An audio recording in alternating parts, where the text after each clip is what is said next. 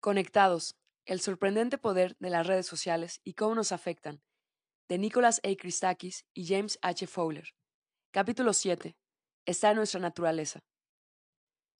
Las redes sociales pueden resultar difíciles de entender en parte debido a la complejidad que entraña manipularlas. No se puede dar un amigo a alguien lo mismo que se le da una aspirina. Pero si de alguna manera consiguiéramos que un grupo de desconocidos se perdiera en una isla desierta y observáramos cómo y con qué fines se conectan entre ellos, quizá pudiéramos identificar las redes sociales como en un experimento. Lo sorprendente es que esto ya se ha hecho, y no por estudiosos de las ciencias sociales llevados por la curiosidad, sino por productores de televisión. En el verano del 2000, la CBS emitió el episodio piloto de Survivor, un programa que causó sensación y dio lugar a la fiebre de los reality shows. La premisa es sencilla, coger a 16 estadounidenses tipo de diversas procedencias y abandonarlos en mitad de la nada para que se las arreglen solos. Cada tres días los supervivientes se reúnen en un consejo tribal para votar la expulsión de alguno de los miembros del equipo. Al final, el último superviviente gana un millón de dólares. La temporada de mayor audiencia de Survivors rodó en 2001 en el desierto australiano y atrajo a casi 30 millones de espectadores que cada semana sintonizaban su televisor para observar, entre otras cosas, cómo se desarrollaba la dinámica social del grupo en el primer episodio se obligó a los concursantes a permanecer en silencio hasta que llegaran al que sería su emplazamiento, y se les dividió en dos tribus rivales, los Kucha, canguro en idioma aborigen, y los Ogakor, cocodrilo. Se les dio cinco minutos para recoger sus pertenencias antes de emprender una extenuante marcha de ocho kilómetros hasta sus campamentos. Deb Eaton, de 45 años, funcionaria de prisiones, funcionaria de prisiones en una cárcel de hombres en New Hampshire, se hizo rápidamente con el mando de la tribu Kucha. Pero esta iniciativa fue su perdición. Sus compañeros se hartaron tan rápidamente de su carácter autoritario que fue la primera expulsada. Algunos supervivientes no tardaron en hacerse amigos, mientras que otros empezaron a conspirar para expulsar a sus compañeros de tribu. Por ejemplo, Jerry Manthe, una actriz de Los Ángeles, acusó a Kiel Gleason, oficial del Servicio de Inteligencia del Ejército de Estados Unidos de Fort Hood, Texas, de haber introducido cecina de contrabando en el campamento y de negarse a compartirla. Algunos miembros de la tribu registraron las pertenencias de Kill y no encontraron nada, por el pasado y la honradez ya estaban entredicho, y el concursante fue expulsado en el siguiente consejo tribal por votación unánime. Cada tres días las tribus Ogakor y Kucha competían en una prueba de inmunidad, y la tribu perdedora quedaba obligada a eliminar a uno de sus miembros. Como resultado, los miembros más fuertes de cada tribu eran muy valorados, dado que podían ayudar a los demás miembros a evitar una expulsión temprana. Por otra parte, los miembros más fuertes también constituían un objetivo a expulsar, al ser los más difíciles de derrotar en una competición frontal, una vez el número de integrantes de la tribu se hubiera reducido. A medida que los participantes maquinaban para formar coaliciones, también presionaban a sus compañeros de juego con argumentos como los anteriormente expuestos para eliminar por igual a contrincantes fuertes y débiles. En el transcurso de la tercera semana, las dos tribus se unieron en una. En esta nueva forma de organización social, las pruebas de inmunidad enfrentaban a todos contra todos, y el ganador no podía ser expulsado hacia el siguiente consejo tribal. El objetivo ahora estaba claro. Había que eliminar al concursante individual más fuerte. Se podría pensar que esto llevaría automáticamente a la expulsión del segundo concursante más fuerte, aquel que no logró la inmunidad. Pero había otra importante fuerza en juego, en el transcurso de las tres semanas anteriores de lucha contra los elementos, en cada tribu se habían formado vínculos, y estas coaliciones se mantuvieron después de la unión de las dos tribus. El poder de las conexiones sociales se hizo más evidente que nunca en la primera prueba de inmunidad de la tribu unida. Se obligó a los concursantes a permanecer de pie en pilares de madera sobre un río. El objetivo era simple. La última persona en quedar de pie sobre el pilar obtendría la inmunidad. Uno a uno los concursantes se fueron rindiendo, saltando al río y nadando hasta la orilla. Algunos se rindieron porque estaban agotados, otros lo, hicieron cuando Jeff Probst, el presentador del programa, les ofreció mantequilla de cacahuates y abandonaban. Después de nueve horas solo quedaban en pie tres concursantes, y una de ellos, Alisa Calloway, preparadora física de Nueva York, se lanzó al agua. Los otros dos supervivientes, Keith Famey, un chef profesional de Detroit, Michigan, y Tina Wesson, una enfermera de Knoxville, Tennessee. Resultó que ambos eran de la tribu Ogakor, pero Keith corría mayor riesgo de ser expulsado del concurso, así es que le dijo a Tina, necesito ganar esta. Ella voluntariamente se lanzó al agua. Kid logró así la inmunidad e impidió que los antiguos miembros de la tribu Kucha coordinaran sus votos para expulsarlo. Más tarde, Tina declaró, fue más difícil tirarme al agua que aguantar de pie todas esas horas. Sabía que por el bien de nuestro equipo debía dejar ganar a Kid.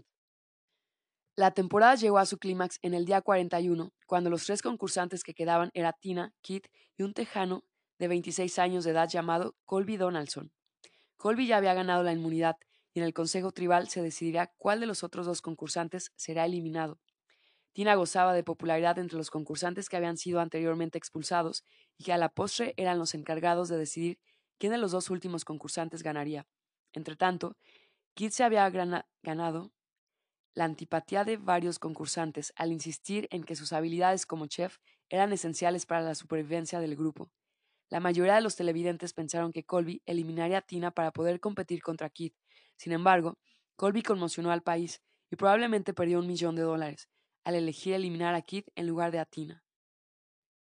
Tras la votación de esa noche, el episodio concluyó con muchas escenas grabadas en días anteriores que dejaban bien claro que Colby y Tina habían llegado a la final debido en parte a que habían construido una alianza muy fuerte que los había ayudado a superar muchas situaciones difíciles. Colby eligió la amistad antes que una victoria que pareciera segura, y, en efecto, cuando se realizó el reencuentro de los votos en un estudio de Los Ángeles ante la audiencia, en directo, Tina Wesson fue declarada ganadora del concurso. Mucha gente cuestionó la decisión de Colby y mantuvo que había incurrido en un error de cálculo. Sin embargo, otra intérprete plausible es que la amistad y la lealtad prevalecieron sobre el interés propio. Este es exactamente el dilema al que nos enfrentamos cada día. ¿Ayudamos a nuestros amigos o nos ayudamos a nosotros mismos? ¿Y cuáles serán las consecuencias? ¿Pareceremos estúpidos si ayudamos a los demás? ¿Pareceremos mezquinos si no lo hacemos? ¿Es posible ser bueno y sobrevivir? ¿Y cómo podemos tomar estas decisiones cuando tenemos muchos amigos en un patrón variable y cambiante de alianzas e intereses? La clave de fascinación que este programa ejercía en el público residía no solo en los personajes, sino también en sus complicadas interacciones. Superviviente presenta una serie de biografías entrelazadas, conectadas, una sociografía, de hecho, algo parecido a una novela. Y, como en una novela rusa, la historia se desarrolla siguiendo las diferentes conexiones cambiantes entre las personas del grupo y toda su complejidad social, así como las diferentes actitudes morales de sus miembros. Los programas como Survivor son atractivos precisamente porque reflejan la lucha ancestral del hombre contra los demás y contra sí mismo. Unidos por vínculos ancestrales, como las hormigas, las abejas, los lobos, los delfines y los chimpancés, los seres humanos somos animales sociales que vivimos en grupos y próximos unos de otros. De hecho, la característica más importante del entorno humano es la presencia de otros miembros de nuestra especie, Dado que carecemos de auténticos depredadores, la única amenaza para un ser humano la constituye otro ser humano. Si no necesitáramos tanto a otros seres humanos, tendría mucho sentido tratar de evitarlos por completo. Nuestras relaciones con otros seres humanos son, por tanto, cruciales. De manera deliberada, hemos elegido crear conexiones sociales con individuos específicos con los que compartimos en mayor o menor grado nuestra intimidad o afecto durante periodos de tiempo breves o dilatados.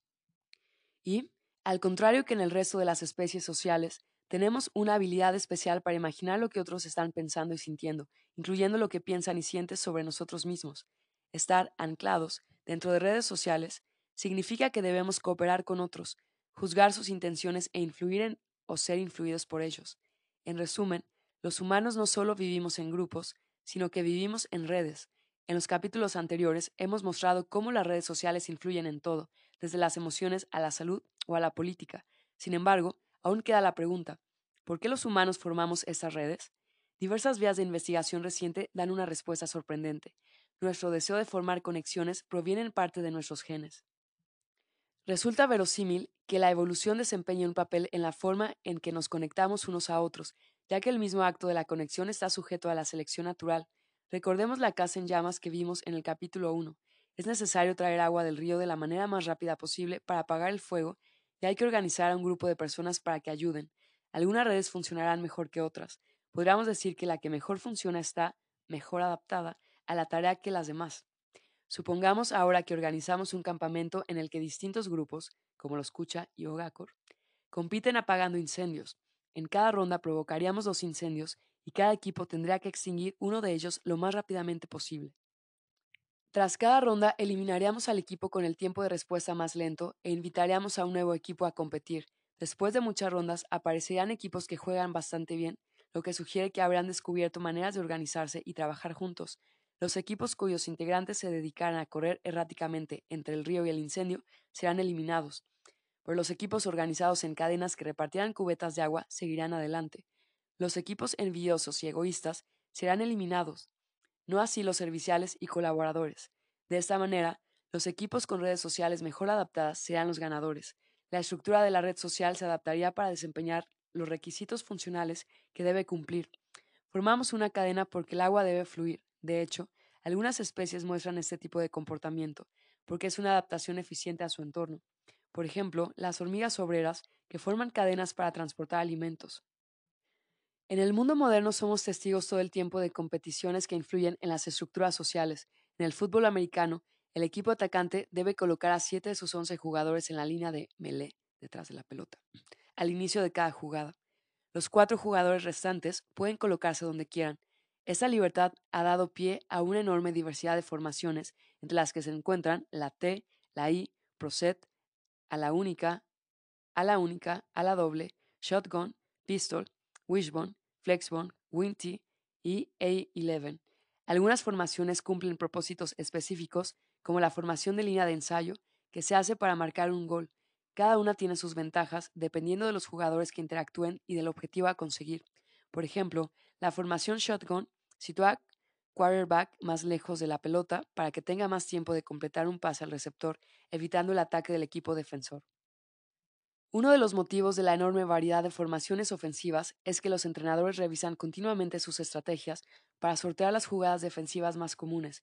En ocasiones, estas innovaciones dan lugar a una manera completamente nueva de jugar, a la que la defensa deberá adaptarse. Emory Bellard, entrenador de los Texas Longhorns, inventó la formación Wishbone en el verano de 1968. Dado que el equipo contaba con un quarterback, un halfback y un fullback, que corrían bien con la pelota, Bellard quiso darle a quarterback tres opciones que podían ejecutarse al inicio de una jugada, la triple opción. En primer lugar, el quarterback debía decidir si darle la pelota al fullback colocado justo detrás de él. Si no lo hacía y se quedaba con la pelota, comenzaría a correr en alguna dirección. Una vez en carrera, el quarterback podría avanzar hacia el campo contrario o entregar la pelota del halfback, que corría con él en la misma dirección. Con dos halfbacks, Detrás flanqueando al fullback, la disposición de los cuatro jugadores de la retaguardia del equipo tenía forma de horquilla, como el hueso de la clavícula de las aves, en inglés wishbone, lo que llevó a Mikey Herkowitz, periodista del Houston Chronicle, a acuñar el término wishbone formation, utilizado después por todo el mundo para referirse a este tipo de estrategia. El halfback adicional tenía como función bloquear a los jugadores rivales, la simetría de la formación implicaba que la jugada podría desarrollarse por el flanco izquierdo o por el derecho, obligando al equipo defensor a tener en cuenta que cuatro zagueros distintos podrían llevar la pelota. Con esta formación el equipo de Texas empató su primer partido y perdió el segundo. Sin embargo, ganó los 30 siguientes, incluyendo dos campeonatos nacionales. Al fichar por la Universidad de Texas, AM, y más tarde por la Mississippi State University, Bellard siguió aplicando esa estrategia ganadora que fue imitada por otros equipos como el Oklahoma y los del Ejército y las Fuerzas Aéreas. Sin embargo, los entrenadores defensivos pronto desarrollaron estrategias para abatir a la formación Wishbone, como la defensa Blackbone. Estas nuevas contraestrategias eliminaron la ventaja inicial de la formación Wishbone y obligaron a los entrenadores ofensivos, como Bellard, a perseverar en la búsqueda de la formación ofensiva perfecta, las redes sociales naturales no son como los equipos de fútbol o los reality shows. No hay un entrenador que nos diga cómo elegir a nuestros amigos nadie nos elimina si perdemos un partido o somos incapaces de apagar un incendio. Sin embargo, los seres humanos estamos y siempre hemos estado sometidos a un conjunto de restricciones similares que determinan el tipo de redes sociales que funcionan y persisten en el tiempo. Entre los primeros homínidos, los individuos pertenecientes a una red social que permitía al grupo acceder a más comida y defenderse mejor de sus atacantes, tenían mayores probabilidades de sobrevivir y reproducirse. Así, y a lo largo de un dilatado periodo de tiempo, los individuos que formaban redes de manera espontánea o que tenían las características propicias a la formación de redes particulares poseían una, una ventaja en la selección natural y con el tiempo han terminado siendo mayoría dentro de la población. Las redes que hoy en día formamos emplean diferentes herramientas, como los teléfonos móviles o Internet, y operan en entornos distintos, por las necesidades que tenemos de conectar y organizarnos en grupos de amigos, se han desarrollado en un momento en que la evolución genética ha favorecido unos patrones en detrimento de otros. El sorprendente papel de la conexión en la cooperación. La selección natural es despiadada. Solo los individuos mejor adaptados sobreviven y se reproducen, transmitiendo sus genes a la siguiente generación. Esto hace muy difícil identificar las interacciones sociales, Supongamos que uno tiene tendencia a compartir su comida con amigos con los que no tiene ningún vínculo familiar. Si la comida escasea, mi generosidad contribuirá a que mis amigos estén mejor adaptados, pero uno estará menos adaptado, con menos probabilidades de sobrevivir. Por tanto, los genes que contribuyen a mi deseo de compartir comida son menos susceptibles de ser transmitidos que los genes que me impulsan a quedarme con toda la comida para mí solo. ¿De dónde viene ese deseo de compartir? Este es el rompecabezas que plantean la cooperación y el altruismo. En principio parece que las personas inclinadas a ayudar a los demás tendrían menos probabilidades de sobrevivir que aquellas que solo velan por sus propios intereses. Expresado de manera más formal, los cooperadores, que están dispuestos a asumir un costo personal por el bien del grupo, tienen menos probabilidades de sobrevivir que los oportunistas o parásitos, que no asumen costo alguno, pero que sí se benefician de las actividades del grupo. Por ejemplo, Hace cientos de miles de años, los humanos aprendieron a cazar grandes presas, los grupos que sabían hacerlo adquirieron una ventaja en la selección natural. Pero si cazar a un mastodonte entraña riesgos, ¿por qué no dejar que sea otro quien lo case? Si eres la persona más egoísta del grupo en principio, parece que tendrás más probabilidades de sobrevivir. En la novela Amor Perdurable, que se inicia con uno de los personajes narrativos más aclamados de la ficción moderna, Ian McEwan, ofrece una vívida ilustración del problema de la cooperación, un globo aerostático planea cerca del suelo en un verde prado inglés azotado por fuertes vientos. Acurrucado dentro de la cesta hay un niño asustado y fuera de la cesta, colgado de una cuerda, está su abuelo, que intenta desesperadamente controlar el globo antes de que se lo lleve el viento. Pide auxilio y cinco hombres corren a ayudarlo. Cada uno de los seis hombres tiene ahora agarrada la cuerda que sujeta el globo. Ninguna sigue las sugerencias de los demás. No hay un líder que los guíe. Llega una nueva racha de viento que eleva el globo tres metros sobre el suelo, llevando en volandas a los hombres. Si todos ellos siguen agarrados, volverán al suelo de manera segura y rápida. Pero uno de ellos se suelta, y el globo, liberado del lastre, se eleva más. El resto de los hombres se enfrenta a una difícil decisión. Otro de ellos decide soltarse, y después otro, incrementando la presión para que el resto lo siga, hasta que al final solo queda un hombre asido a la cuerda. Ese hombre, un hombre verdaderamente bueno, en el que la llama del altruismo ardea con mayor fuerza, resiste, se lo lleva el viento y sigue al globo como la cola de un cometa hasta que, ante el horror y la humillación de los cinco hombres que ahora contemplan la escena, no le queda otra opción que soltarse desde cien metros de altura, precipitándose hacia su muerte, como escribió McEwan. Esos seis hombres encarnaban el dilema ancestral irresoluble de la moralidad, o nosotros o yo. La buena noticia es que la gente a menudo ignora sus tendencias egoístas cuando interactúa con otros con quienes está conectada. En Survivor, Tina podría haber obligado a Kit a permanecer de pie sobre el pilar, pero decidió cooperar y lanzarse al agua cuando él se lo pidió.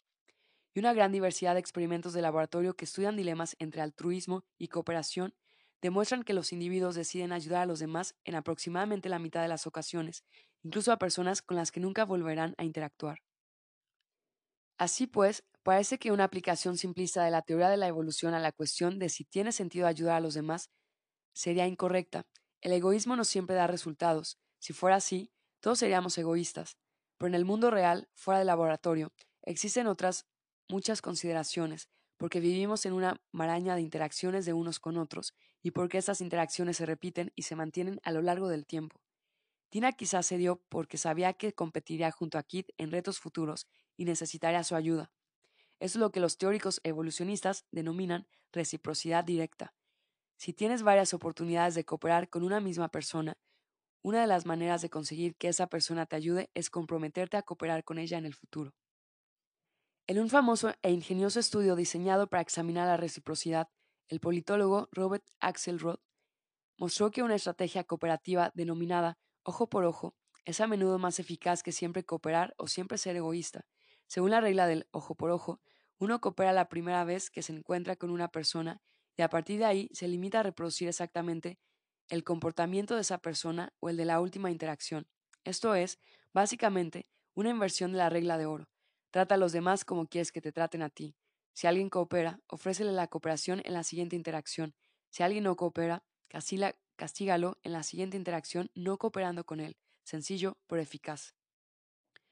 En un mundo lleno de gente que usa la estrategia del ojo por ojo, la cooperación ocurriría continuamente. Pero en un mundo lleno de personas egoístas, alguien que use el ojo por ojo no prosperará demasiado. Si usas el ojo por ojo, la primera vez que te encuentres con un egoísta cooperarás con él, pero él no lo hará contigo.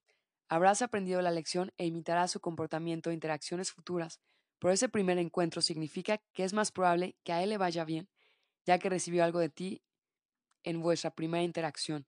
Si no te encuentras con gente que se arriesga a cooperar, muy pronto tú y tus genes tendréis las horas contadas. Esta situación condujo al matemático Chris Howard y a sus colegas a considerar otra posibilidad, desarrollada en un importante modelo evolutivo publicado por la revista Science en 2002. En el estudio de Axelrod y en la mayoría de los modelos teóricos anteriores, los individuos estaban obligados a interactuar entre sí. Pero ¿qué pasaría si decidieran no interactuar? En lugar de intentar cooperar asumiendo el riesgo de que el otro se aproveche sin ofrecer cooperación recíproca, una persona podría arreglárselas por su cuenta. En otras palabras, se podrían cortar los vínculos con otras personas de la red. A los individuos que adoptan esta estrategia, Howard los denominó solitarios. Utilizando ingeniosas fórmulas matemáticas, Howard y sus colegas demostraron que en el mundo lleno de solitarios es fácil que la cooperación se desarrolle, porque no hay nadie que se aproveche de los cooperadores. Los solitarios se las arreglan por sí solos, y los cooperadores forman redes con otros cooperadores. Pronto los cooperadores se convierten en mayoritarios porque siempre prosperarán más que los solitarios. Pero una vez que el mundo está lleno de cooperadores, es muy fácil que aparezcan los oportunistas, que disfrutan de los frutos de la cooperación sin aportar nada a cambio, igual que los parásitos. A medida que los oportunistas se convierten en el tipo predominante en esta sociedad, desaparecen los cooperadores de quienes se aprovechan y emergen de nuevo los solitarios, que no quieren tener nada que ver con esos sinvergüenzas. En resumen, la cooperación aparece porque juntos podemos hacer más que por separado, pero debido al problema de los oportunistas, el éxito de la cooperación no está garantizado. Para tratar con los oportunistas se necesita otro tipo de individuos, a los que llamaremos justicieros. En todas partes la gente siente la necesidad de hacer cumplir las, normas sociales que son violadas. Hay personas que tocan la bocina cuando un coche se les echa encima, aunque el bocinazo no cambie nada la situación. Otros se arriesgan a una confrontación cuando piden a alguien que no fume en una zona de no fumadores. Y en muchas ocasiones hay testigos inocentes que se ofrecen a prestar testimonio en un juzgado sobre algún crimen que han visto, a pesar de que eso pueda suponerles un peligro. Todas estas personas asumen un pequeño costo para imponer un costo mayor a alguien que no coopera. Y este es otro tipo de conexión. Los cooperadores conectan con otros cooperadores para crear más. Los oportunistas conectan para aprovecharse de aquellos que crean y los justicieros entran en juego para ahuyentar a los oportunistas. Las teorías sobre el castigo existen desde hace tiempo, pero siempre han presentado dificultades a la hora de explicar los orígenes de este tipo de conductas. En un mundo dominado por los oportunistas, el justiciero debe utilizar su energía continuamente para corregir todas y cada una de las transgresiones, lo que se antoja agotador. Los justicieros se verían sobrepasados fácilmente, sin embargo, en un mundo de solitarios, desconectados, los justicieros no tendrían a quien castigar. Siguiendo este razonamiento, hemos creado nuestro propio modelo, en el que demostramos que pequeños, que pequeños grupos de cooperadores y justicieros podían evolucionar conjuntamente en un mundo de gente solitaria, y que esto resultaría en mayores niveles de conexión y cooperación para toda la población. Posteriormente, Howard y sus colegas ampliaron nuestro modelo, demostrando que en circunstancias generales Crearía una mezcla de personas que cooperan y otras que no lo hacen, oportunistas, junto con personas que se conectan y otras que no lo hacen. Además demostraron que la población a menudo experimentaba cambios con distintas proporciones de cada tipo de individuo para cada momento, al contrario que otros modelos que predicen un exceso o una falta de cooperación. El modelo ampliado muestra que la cooperación se produciría con frecuencia en un mundo en el que fuera posible vigilar y castigar a los oportunistas y en donde hubiera diferencias en la propensión de las personas a unirse a un grupo. En resumen, el modelo hace dos predicciones. Algunas personas cooperarán y otras no lo harán, y algunas personas estarán bien conectadas a través de redes sociales, mientras que otras, los solitarios, no lo estarán. Larga vida al Homo dictius. Ese tipo de diversidad en el comportamiento humano es muy difícil de explicar para los economistas tradicionales. En economía, el pensamiento habitual sobre los seres humanos consiste en suponer que cada individuo toma sus decisiones sin tener en cuenta los intereses de los demás, salvo que estos intereses entren en conflicto con los suyos propios. Desde esta perspectiva, el motivo para que surja la cooperación es que las decisiones tomadas por los individuos presenten compatibilidad de incentivos. Yo te rasco la espalda porque creo que tú me la rascarás a mí. Si estuviéramos en una situación en la que a ti fuera posible evitarlo, me negaré a ayudarte. Tanto tú como todos tus conocidos sabéis que si estuvierais en mi lugar, haríais exactamente lo mismo. En otras palabras, no existe ninguna variación inherente en el grado en que la gente está dispuesta a ayudar a los demás, y las redes sociales carecen de significado. En efecto, el Homo economicus habita un mundo brutal, donde el hombre es un lobo para el hombre y no existe preocupación por el bienestar ajeno.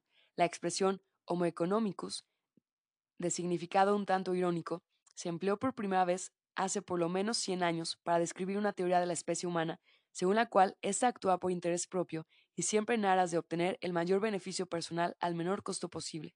Pero ya antes, en 1836, el filósofo John Stuart Mill propugnó un modelo del hombre económico, quien inevitablemente hace aquello que le reporte mayor cantidad de bienes, comodidades y lujos con la menor cantidad de trabajo y sacrificio físico posibles. Esta visión lleva implícita la idea de que los seres humanos son perezosos y codiciosos, pero también que son racionales, conscientes de lo que les conviene y con iniciativa propia.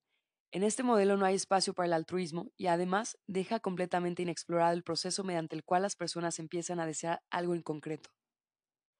Proponemos una alternativa, el Homo dictius, del latín homo, hombre, y del griego dictius, red, u hombre en red, es una visión de la naturaleza humana que tiene en cuenta los orígenes del altruismo y del castigo y también de los deseos y repulsiones.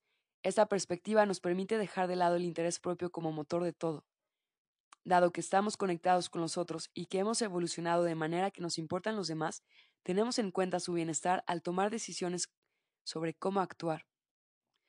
Además, al subrayar el hecho de que estamos integrados en una red, esta perspectiva nos permite incluir de manera formal un elemento esencial en nuestra comprensión de los deseos de los individuos, los deseos que aquellos que los rodean, y, como hemos visto, esto es válido para todo, desde nuestros hábitos de salud o nuestros gustos musicales hasta nuestra decisión de votar o no.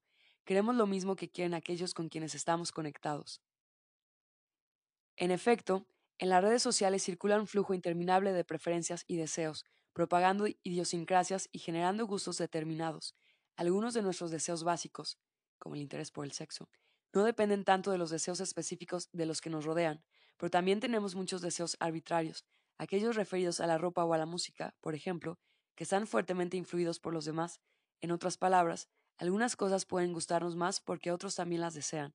Una vez que, por cualquier motivo, surgen estas preferencias, se pueden difundir y amplificar a través de la red, no importa si estas preferencias, deseos o gustos aparecen como irregularidades aleatorias o si tienen un origen más consistente y fundamentado. Por ejemplo, la ideología política y la religiosidad tienen en parte una base genética. El caso es que la red las amplifica y fluyen a través de ella. ¿Quién mató al Homo economicus? A partir de la década de 1970, los economistas menos tradicionales empezaron a poner en tela de juicio algunos de los supuestos básicos de su disciplina, indagando sobre la cooperación y el origen de los gustos. Muchos se quedaron sorprendidos por sus hallazgos. En 1982, un grupo de economistas desarrolló el juego de ultimátum, un experimento sencillo pero ingenioso en el que dos jugadores negocian sobre un billete de 10 dólares que les ha sido entregado por el director del experimento.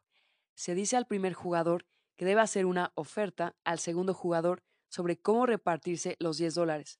La oferta podría ser dárselo todo quedárselo todo, dividirlo por la mitad o en cualquier proporción posible. El segundo jugador debe decidir si acepta o rechaza la oferta. Si la acepta, dividen el dinero en función de lo acordado y se lo quedan. Si el segundo jugador rechaza la oferta, ninguno recibe nada. Se acabó el juego. Los economistas tradicionales, aquellos que suponen que todos los agentes de sus modelos son homo economicus, es decir, que actúan por interés, razonaron de la siguiente manera. El segundo jugador preferirá conseguir algo de dinero a no conseguir nada. Esto lo sabe el primer jugador, y piensa que el segundo jugador aceptará cualquier oferta superior a cero. Los economistas tradicionales predijeron que el primer jugador le ofrecería al segundo un centavo y se quedaría con 9.99 dólares, y que el segundo jugador aceptaría la oferta. Pero eso no es ni mucho menos lo que ocurrió en realidad. En los experimentos iniciales, realizados con estudiantes universitarios estadounidenses, los economistas encontraron con que los sujetos a menudo rechazaban ofertas bajas. Las ofertas de 2 dólares fueron rechazadas en aproximadamente la mitad de las ocasiones y ofertas inferiores fueron rechazadas con mayor frecuencia aún. Además, las personas que hicieron de primer jugador parecían saber que esto ocurriría, dado que las ofertas injustas fueron escasas. La oferta más común fue un reparto al 50% y de media el primer jugador ganó un poco más que el segundo, pero no mucho más, puesto que en las ofertas rechazadas ambos jugadores lo perdían todo. Dado que el primer jugador parecía saber qué ofertas serían aceptadas y cuáles serían rechazadas sin tan siquiera hablar con el segundo jugador, su comportamiento era consistente con el de alguien guiado puramente por el interés propio que intenta ganar la mayor cantidad de dinero posible. Sin embargo, el comportamiento del segundo jugador era completamente inexplicable. ¿Por qué rechazar uno o dos dólares extras de una persona anónima y, y desconocida y con la que jamás se volverá a cruzar? Los experimentos con juegos de ultimátum llevaron a desarrollar otra serie de experimentos con el denominado juego del dictador, a fin de estudiar los efectos derivados del poder del segundo jugador a la hora de aceptar o rechazar una oferta. En este juego, el primer jugador recibe 10 dólares y los divide entre sí mismo y el segundo jugador de la manera que mejor le parezca. La diferencia es que aquí el segundo jugador no puede hacer nada. La oferta del primer jugador se acepta sin más, siempre. Dado que el segundo jugador carece de poder, los economistas esperaban que el primer jugador se quedara con todo el dinero, y de hecho, así fue en muchos casos. Pero en todavía más ocasiones no fue así. De media, el primer jugador dio dos dólares al segundo, los resultados de este experimento extremadamente sencillo son muy difíciles de explicar si pensamos que el comportamiento humano está guiado exclusivamente por el interés propio. La gente estaba literalmente sacándose dinero del bolsillo y regalándoselo a desconocidos. Además, el experimento demostró que entre un individuo y otro existen diferencias inherentes que pueden determinar su comportamiento. En nuestro propio estudio hemos mostrado cómo la gente que da más en el juego del dictador es también la más propensa a votar, a donar dinero para una campaña, a presentarse a unas elecciones, a asistir a una manifestación y a ayudar a las víctimas del huracán Katrina. También presenta puntuaciones más elevadas en pruebas psicológicas, destinadas a evaluar el carácter humanitario de las personas, y, tal y como predicen los modelos evolutivos de Howard, encontramos diferencias en la disposición de los individuos a aceptar costos personales por ayudar a otros. Hay gente que solo se preocupa de sí misma, pero la mayoría de nosotros tenemos en cuenta el bienestar y los intereses de los demás. Situaciones como estas no son del todo extraordinarias. De hecho, en la vida real, estos juegos de ultimátum tienen lugar de manera continua. Por ejemplo, en 2006, un contratista llamado Bob Cutes estaba demoliendo los muros de una casa de 83 años de antigüedad cerca del lago Erie, en Ohio, cuando encontró dos cajas metálicas de color verde cuidadosamente suspendidas por alambres en el interior de una pared. Dentro de las cajas había unos sobres blancos con el membrete Pitune News Agency, que contenían 182 mil dólares en billetes de la época de la Gran Depresión. Keats, quien declaró que su educación le impedía actuar de cualquier otra manera, notificó su hallazgo a la dueña de la casa, Amanda Reese, antigua compañera de clase del instituto y quien lo había contratado para que reformara la casa. Las fotos que se hicieron los muestran alegres y sonrientes, sentados en el suelo cerca de una mesa baja, cubierta de fajos de billetes bien alineados. Los problemas comenzaron poco después, cuando discutieron cómo repartir el dinero. Reese le ofreció a Kitts el 10%. Este quería el 40%. Es posible que si Reese hubiera conocido los resultados del juego, del ultimátum, su primera oferta hubiera sido más alta, y con ello se habrían ahorrado un montón de problemas. Como fueron incapaces de ponerse de acuerdo en un reparto justo, la información se filtró y el periódico local, Cleveland Plain Dealer, publicó la noticia del hallazgo del dinero en diciembre del 2007, llamando la atención de los herederos de Dune, que eran 21 en total. Naturalmente, querían el dinero. Entre tanto, Ruiz se había gastado una parte en, un viaje a Hawái y mantenía que le habían robado 60 mil dólares de una caja de zapatos guardada en su armario. Al final no quedaba mucho que repartir entre Reese, Kitts y los herederos de Dune. Un abogado de los Dune resumió la situación con crudeza. Si estos dos individuos se hubieran sentado a resolver sus disputas y se hubieran repartido el dinero, los herederos no se habrían enterado nunca. Como fueron incapaces de sentarse y repartírselo de una manera racional, ambos acabaron perdiendo. Buscando al Homo economicus por todo el mundo.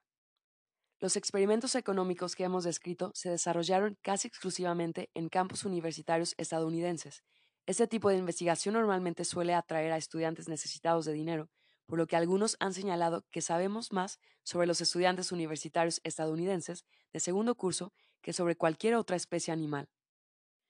Sin embargo, cuando investigadores de otros países llevan a cabo los juegos del ultimátum y del dictador con estudiantes locales, los resultados son muy similares. La excepción más notable se da entre los estudiantes de económicas de primer ciclo. Les han enseñado que el interés propio es la opción más racional, así es que son significativamente menos propensos a colaborar. El antropólogo Joseph Henrich se preguntaba si estos resultados podrían generalizarse para gente que no perteneciera al mundo industrializado y puso en práctica los juegos con los Machigenga, un pueblo indígena del Amazonas peruano que él estaba estudiando. Curiosamente, esas gentes se comportaban de manera mucho más racional que las del mundo desarrollado. Aquellos que desempeñaban el papel del primer jugador en el juego del ultimátum hicieron ofertas más bajas, los segundos jugadores tendieron a aceptarlas un resultado mucho más próximo a las predicciones de los economistas tradicionales. El valor atípico machigenga se convirtió rápidamente en una curiosidad para diversos investigadores, varios de los cuales decidieron unirse a Henry en un congreso de tres días de duración en la Universidad de California, Los Ángeles, en 1997. Allí diseñaron un estudio que se distribuiría a todos los rincones del mundo para llevar los juegos del ultimátum y del dictador a gentes de diversas sociedades a pequeña escala. La lista de países y pueblos a estudiar incluía Bolivia, Tsimané, Chile, Mapuche, Ecuador, Achuar, Quichua, Kenia, Orma, Tanzania, Hatsa, Sangu, Indonesia, La Malera, Mongolia, Torgut, Kazaks, Papúa Nueva Guinea o No, Perú, Machigenga y Zimbabue, Shona. El grupo también realizó experimentos de control en escenarios tan exóticos como Ann Arbor, Michigan y Brentwood, California. En la mayoría de los casos, se ofreció a los sujetos cantidades sustanciales de dinero para asegurarse de que las decisiones se tomarían en serio. Se negociaba sobre el equivalente a un jornal o más. El resultado fue que los Machigenga no estaban solos. De una sociedad a otra, había importantes variaciones tanto en la oferta inicial como en la tendencia a rechazar ofertas injustas. Los participantes de Ann Arbor, Michigan, se comportaron como lo hicieron los estudiantes universitarios, con una oferta media del 44% por parte del primer jugador en el juego del ultimátum. Los Hadza de Tanzania los Quichua de Ecuador ofrecieron mucho menos que los estudiantes universitarios, un 27% de media. Entre tanto, los Lamalera de Indonesia y los H de Paraguay ofrecieron algo más, 58 y 51% respectivamente. Los antropólogos que realizaron este estudio tenían curiosidad por conocer los motivos por los que algunos grupos ofrecían más dinero que otros y decidieron examinar varios aspectos de cada sociedad, incluyendo la naturaleza y el origen del idioma local la relación de sus habitantes con el entorno físico. Algunos grupos vivían en bosques, otros en llanuras y otros en desiertos. Algunos eran cazadores-recolectores, otros pastores y otros pequeños granjeros. Unos llevaban vida sedentaria, establecidos en un lugar fijo, y otros eran nómadas, cubriendo grandes distancias. El grado de complejidad de sus sociedades también era muy variado, desde algunas basadas en la familia a otras construidas en torno a grupos de familias, tribus o poblados. Sin embargo, las variables que parecían estar correlacionadas más estrechamente con las diferencias en el comportamiento de los grupos eran explícitamente sociales. Una de estas variables era el grado de anonimato una medición de la frecuencia con la que cada grupo interactuaba con desconocidos. Por ejemplo, los Achuar de Ecuador casi nunca veían a desconocidos, por los Shona de Zimbabue se los encontraban constantemente. También la frecuencia con la que realizaban transacciones de mercado variaba mucho entre los distintos grupos. Los recolectores Hadza de Tanzania eran prácticamente autosuficientes y por tanto mantenían poca acción con los mercados, mientras que grupos como los Orma de Kenia a menudo compraban y vendían ganado y también trabajaban ganando jornales de manera esporádica. Los investigadores concluyeron que los grupos que mantenían mayor contacto con desconocidos eran los más proclives a presentar lo que denominaron un comportamiento prosocial. Esto significa que colaboraron con otros en el juego del ultimátum, haciendo ofertas elevadas, pero también estaban dispuestos a rechazar ofertas bajas. En otras palabras, a medida que los grupos expanden sus redes más allá de la unidad familiar, parecen tender a comportarse cada vez menos como el Homo y más como el Homo dictius. La simplificación realizada por los economistas acerca de una persona que ofrece poco o nada a sus semejantes será válida, por tanto, solo para individuos aislados, privados de interacción social, un estado que no es fácil de encontrar ni siquiera en las partes más remotas del mundo y que nunca ha sido característico de la condición humana. Aprender de los gemelos. A lo largo de la historia nos hemos ido agrupando paulatinamente en clanes y aldeas y más tarde en pueblos y ciudades. Nos hemos ido conectando progresivamente, incluso a desconocidos, y, como veremos en el capítulo 8, ese desarrollo se ha trasladado del mundo real al ciberespacio. Pero no todos somos engranajes intercambiables en una máquina.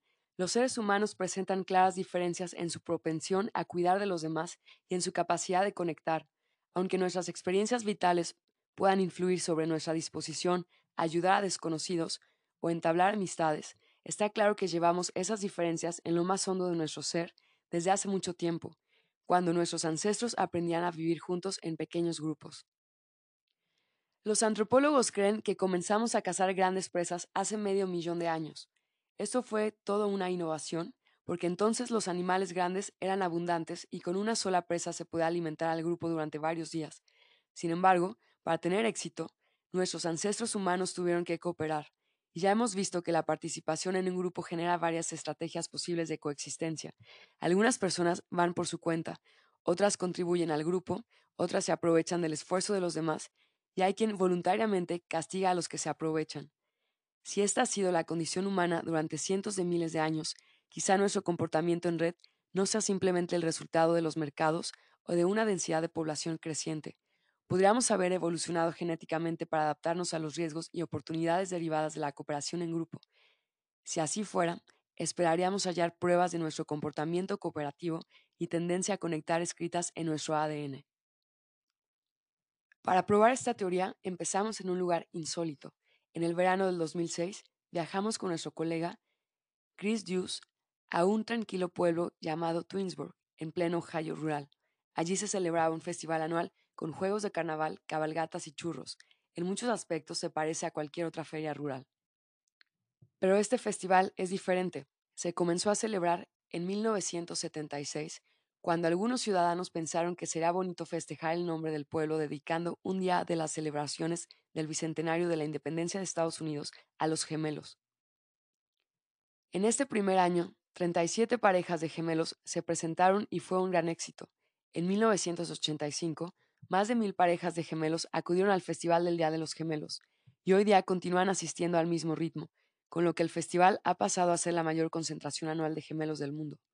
Cada año las celebraciones comienzan con una barbacoa a base de salchichas para los gemelos y sus familias, seguida de entretenimientos abiertos al público, como el desfile de Mirada Doble, en el que los gemelos pasean desde el centro del pueblo hasta los terrenos de la feria, y de una serie de concursos entre gemelos incluyendo varias competiciones del tipo más parecidos y menos parecidos.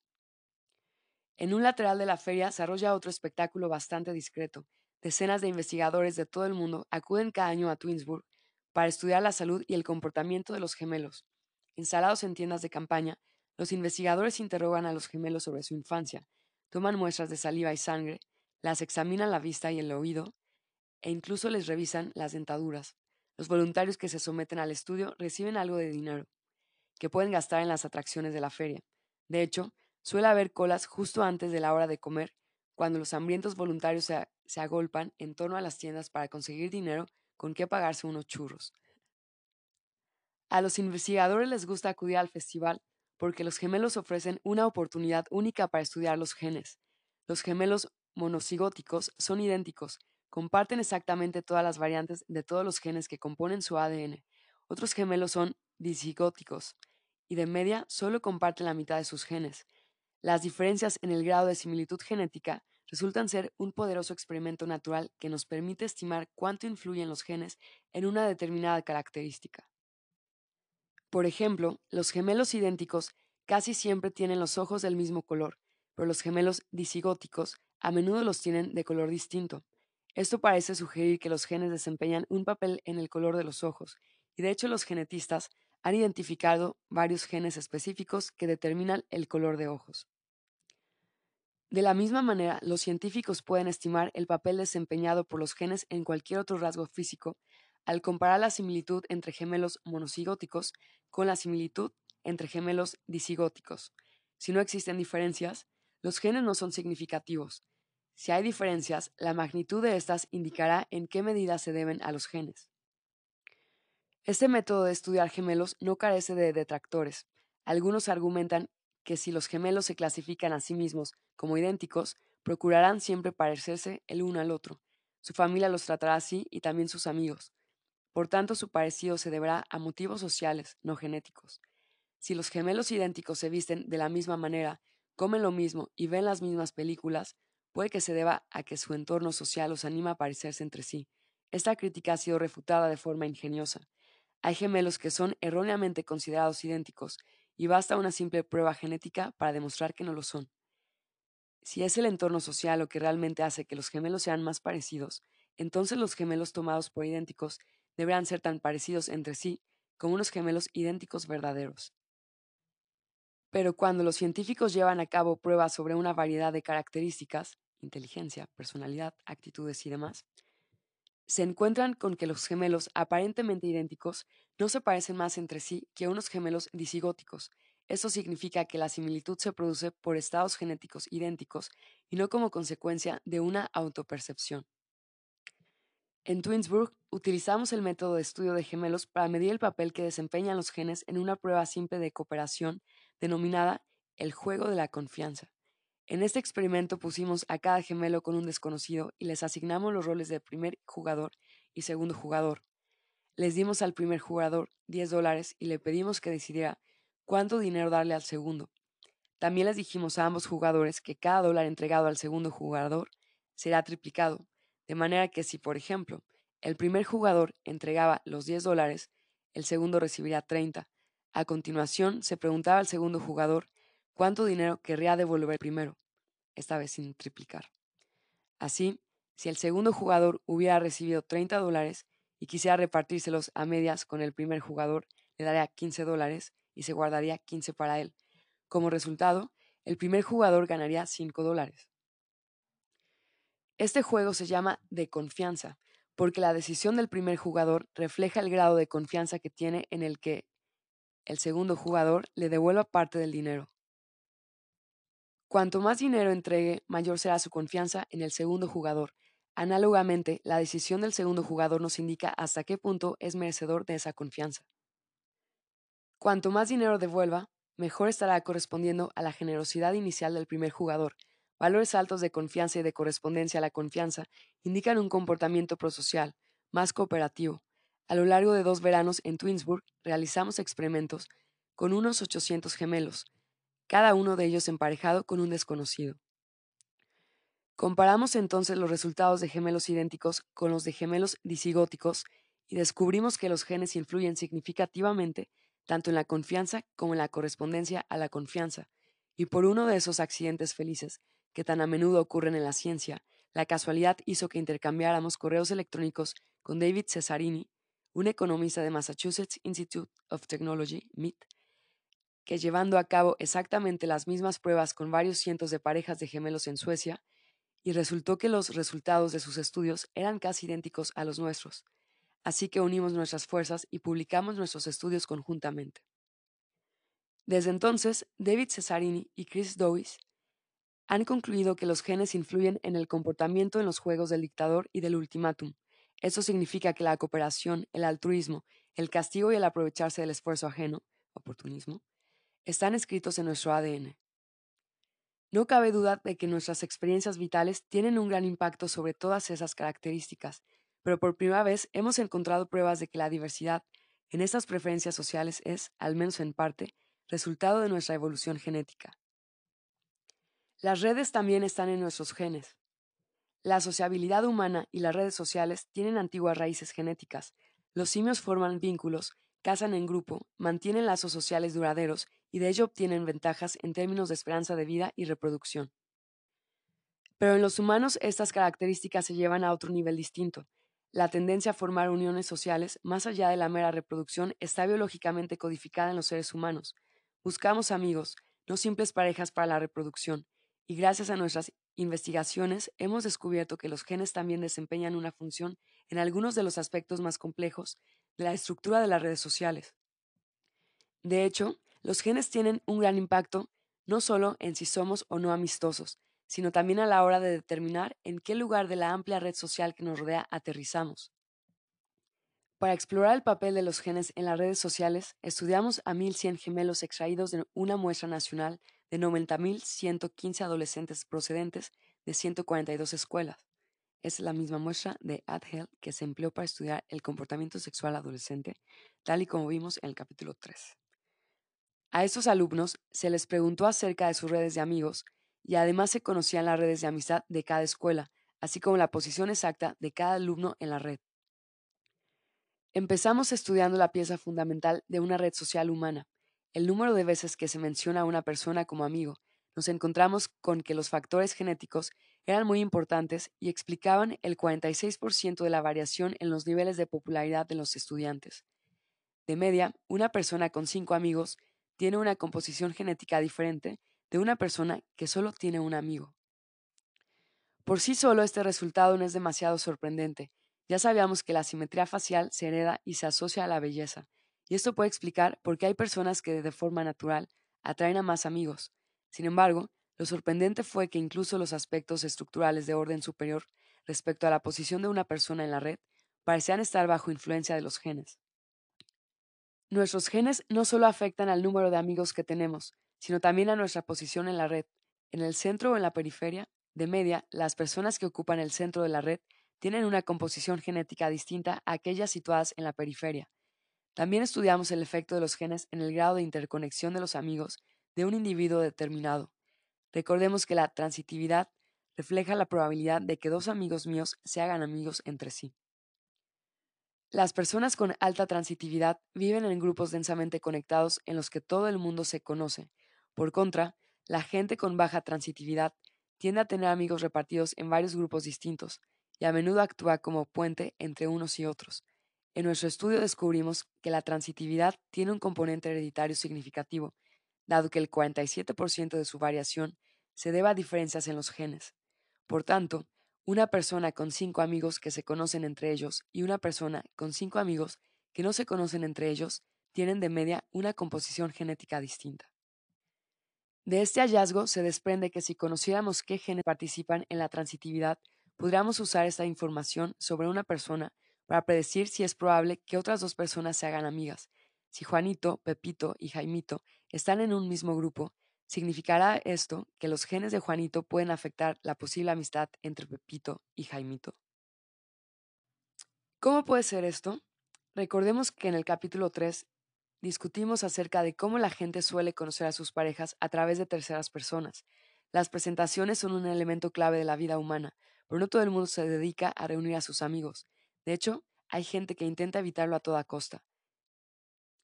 En un memorable episodio de Seinfeld, el personaje de George Constanza intentaba impedir como fuera que sus dos grupos de amigos se acabaran conociendo, porque ello, afirmaba, sería el fin de George independiente. Este episodio resumía perfectamente en él el espíritu de la época y dio lugar a la teoría de los mundos en colisión, la cual, según Urban Dictionary, que recorre el argot norteamericano, sostiene que un hombre debe mantener su vida personal, amistades, separada de su vida afectiva, por ejemplo, su novia. Si entran en contacto, porque su novia se hiciera amiga de sus amigos, los dos mundos saltarán por los aires. Basándonos en nuestros hallazgos sobre la herencia de los atributos de red social, hemos desarrollado un modelo matemático acerca de cómo se forman las redes sociales. Este modelo de atrae y presenta está construido sobre dos sencillos supuestos. En primer lugar, hay personas que son más atractivas que otras, ya sea físicamente o de otra manera. Así es que aparecen mencionadas como amigos más a menudo. En segundo lugar, hay personas que son inherentemente más propensas a presentar nuevos amigos a su círculo de amistades o a intentar emparejar a sus amigos, de manera que estas personas mejoran su transitividad de manera indirecta. Estos dos comportamientos influyen en la posición más o menos central que ocupamos en la red. La diversidad en estas decisiones, ya sean conscientes o no, da lugar a una asombrosa cantidad de posiciones posibles dentro de nuestra red social, y esto a su vez tiene importantes consecuencias en nuestras vidas, si los genes pueden determinar o no si nos encontramos en el centro o en la periferia de una red social, también puede afectar a la velocidad con la que nos llega un rumor, el centro es mejor, o la probabilidad de contraer una enfermedad epidémica, el centro es peor. Lo deseable de estas posiciones varía dependiendo de las circunstancias, adquisición de información, evitar un virus, lo que ayuda a explicar por qué no todas las posiciones en las redes sociales humanas son idénticas, si siempre fuera beneficioso tener cierto número de amigos y cierto número de conexiones entre ellos, nuestro mundo social será un entramado predecible y aburrido, como átomos atrapados en un cristal de sal. Todos tendríamos el mismo tipo de red. Las características que son siempre adaptativas tienen a alcanzar lo que los genetistas han denominado la fijación en la población. A largo plazo, todo el mundo se parece. Pero cuando existen presiones contradictorias en las que bajo circunstancias unas características es beneficiosa, pero en otras no lo es, es posible mantener la diversidad en la población ante la selección natural. Si fuera ventajoso que todos tuviésemos la misma estatura, todos la tendríamos, porque hace mucho que la selección natural habría eliminado a los muy altos y a los muy bajos. De igual modo, si solo una clase de red social y una posición dentro de ella fueran óptimas, todos tendríamos el mismo tipo de redes sociales y ocuparíamos posiciones idénticas dentro de ellas. Probablemente existan muchas razones que expliquen la variación genética en la capacidad de atraer amigos o en el deseo de presentarlos unos a otros. Tener más amigos puede suponer mayor apoyo social bajo algunas circunstancias o mayores conflictos en otras. Tener conexiones sociales más densas, mayor transitividad, puede mejorar la solidaridad del grupo pero también puede aislar al grupo de la influencia o información beneficiosa procedente de gente de fuera. Sin embargo, lo más importante es que las redes sociales pueden contribuir a la función adaptativa de transmitir estados emocionales, recursos materiales e información entre individuos. Algunas de las características que hemos demostrado que se transmiten por medio de las redes sociales también parecen ser heredables, como la obesidad, el fumar, la felicidad y el comportamiento político. Esto significa que un entendimiento pleno de estas características seguramente requerirá una mejor comprensión de los factores que determinan la influencia de los genes sobre la estructura de la red social y también de cómo han podido evolucionar los patrones que hoy reconocemos en nuestras redes. La soledad del cazador-recolector. Los genes podrán influir en nuestra tendencia a formar redes sociales regulando nuestros estados emocionales. Cuando las necesidades básicas de intimidad, amor y conexión social no se cumplen, las personas a menudo se sienten solas. Sentirse solo no es lo mismo que estar solo, y a menudo se produce una disparidad entre la sensación psicológica de desconexión experimentada por un sujeto y el punto de vista más objetivo, sociológico, del lugar que ocupa esa persona dentro de una red social. Los sentimientos de soledad pueden surgir de la discrepancia entre nuestro deseo de conexión social y nuestras conexiones sociales reales. En términos de supervivencia, Existe un beneficio para aquellos que encuentran utilidad en las relaciones sociales, y esto habrá promovido la selección genética de individuos con ese tipo de respuesta emocional. Sin embargo, en los modelos evolutivos descritos anteriormente, ya hemos comprobado que para los solitarios, aquellos que deciden no participar de las actividades del grupo, la supervivencia es posible. El psicólogo John Casiopo y sus colegas hacen más concreta esta predicción matemática con el argumento de que hace muchos miles de años los cazadores-recolectores que luchaban por su supervivencia en épocas de desnutrición podrían haber considerado no compartir sus alimentos con su familia, es decir, podrían haber adoptado la estrategia del solitario. Los individuos que no sintieran soledad ante la ausencia de familia o amigos quizá tuvieran mejores probabilidades de sobrevivir, pero sus crías habrían tenido menos probabilidades de sobrevivir dada la falta de alimentos. En cambio, los individuos propensos a compartir sus alimentos con otros habrían reducido sus probabilidades de supervivencia por incrementado la de sus crías, lo que sugiere que no existe una única estrategia que sea mejor que otra. En consecuencia, evolucionaron una diversidad de sentimientos sobre estar conectado y compartir con otros, lo que ha llevado a diferencias heredables en la soledad en adultos. Estudios recientes sobre 8.387 gemelos del registro de gemelos de Holanda confirman que aproximadamente la mitad de la variación en la sensación de soledad experimentada por una persona depende de sus genes. Desconocemos si los mismos genes que afectan a la soledad de una persona afectan también a sus redes sociales, pero los resultados son sugerentes. En el capítulo 2 vimos que las emociones pueden propagarse de persona en persona y que los individuos que se sienten solos son más propensos que otros a desconectarse de la red. Como consecuencia, es posible que los genes regulen la estructura de nuestras redes sociales al determinar nuestros estados de ánimo. Si ser un solitario supone una ventaja cuando el resto de la población está constituida por cooperadores, oportunistas o justicieros, entonces la selección natural favorecerá a los genes que promueven la sensación de soledad y la propagan. Sin embargo, las ventajas de estar conectado implican que existe un límite superior al número de personas que podrán beneficiarse, beneficiarse de ir por su cuenta. Topillos, macacos, vacas y senadores.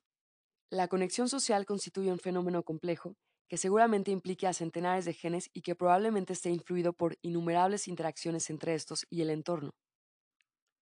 Pero algunos genes específicos parecen tener efectos verdaderamente notables.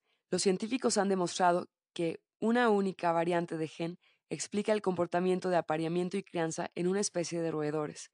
Los machos de topillo de la pradera son el paradigma de la monogamia, uniéndose a su primera pareja de por vida y cuidando de sus crías. En cambio, los machos de topillo de la montaña son mucho más promiscuos y menos propensos a cuidar de sus crías. Esta clara diferencia en el comportamiento de apareamiento sugiere que la evolución no siempre da lugar a comportamientos que los humanos consideraríamos morales. A veces promueve la lujuria y la paternidad irresponsable, pero, lo que es más importante, muestra la gran diferencia que un único gen puede establecer en la manera en que los animales se conectan entre sí. Esto ha llevado a realizar investigaciones similares en seres humanos, que han mostrado que las personas con cierta variante en un gen relacionado dan bastante más dinero a receptores anónimos en el juego del dictador, es decir, que son más prosociales. Dado el papel de los genes en las redes sociales y en el comportamiento cooperativo, y el hecho de que otros animales parecen afectados por los genes de manera similar, Podría parecer que las redes sociales humanas no son nada especial. Los seres humanos tienen mucho en común con otras especies de animales sociales. Por ejemplo, las redes sociales de primates, chimpancés, gorilas, orangutanes y demás, están basadas en el acicalado, eso que tantas veces muestran los documentales en la televisión, en donde los simios aparecen rebuscando entre el pelo de sus compañeros. Esa actividad de proximidad permite que un individuo conozca a otro, su comportamiento, su salud, su tendencia a ser violento, su disposición a corresponder y demás. Los primates también utilizan el, acicalado para formar alianzas y se ha observado que la disposición de los animales a prestarse ayuda mutua es directamente proporcional a la cantidad de tiempo que pasan acicalándose unos a otros. La primatóloga Jessica Flack y sus colegas recientemente utilizaron un estudio de eliminación para demostrar que si se apartaba a los individuos importantes de un grupo de macacos cola de cerdo, se producía un cambio significativo en la estructura de interacciones en la red de acicalado y juego. Este cambio en la estructura de la red resultó en una menor cooperación y una mayor inestabilidad en el comportamiento del grupo. Por poner un ejemplo con seres humanos, consideremos lo que ocurre en una aula de secundaria cuando el profesor se marcha, o en el campo de fútbol, cuando el árbitro expulsa a un jugador. Desaparece la persona y todos sus vínculos y las cosas empiezan a torcerse. La relación entre cooperación y redes no parece ser exclusivamente humana. Los sociólogos Catherine Faust y John Skoretz abordaron este tema de manera frontal en un estudio que incluía 42 muestras de redes sociales tomadas de 15 especies diferentes, entre las que había chimpancés, tres tipos de macacos, monos verdes, vacas, hienas, ponis de las Highlands, ciervos comunes, pájaros de anteojos, gorriones, páridos y seres humanos. Entre los seres humanos analizaron las redes de gerentes de empresa, monjes e incluso senadores estadounidenses. En esta enorme variedad de estructuras de red encontraron algunas similitudes importantes. Descubrieron que a la hora de realizar predicciones válidas era mucho más importante el tipo de relación en la red que la identidad de la especie analizada. Por ejemplo, las relaciones de acicalado eran muy similares en todas las especies. De hecho, el modelo que mejor predecía la estructura de la red social de los senadores estadounidenses era el del laminado social entre vacas. Sin embargo, los primates poseen habilidades cognitivas especialmente diseñadas para entender la información social. Pueden reconocer a individuos, distinguir a sus parientes de los que no lo son, evaluar y comparar el valor de los recursos y servicios ofrecidos por otros, recordar interacciones pasadas con miembros específicos del grupo, distinguir entre cooperadores y oportunistas y evaluar la calidad de futuros rivales, parejas y aliados. También tienen conocimiento a través de terceros, de las relaciones entre los demás miembros de su grupo. Por ejemplo, cuando en un grupo de experimentos con monos verdes, los investigadores reprodujeron una grabación con gritos de una cría.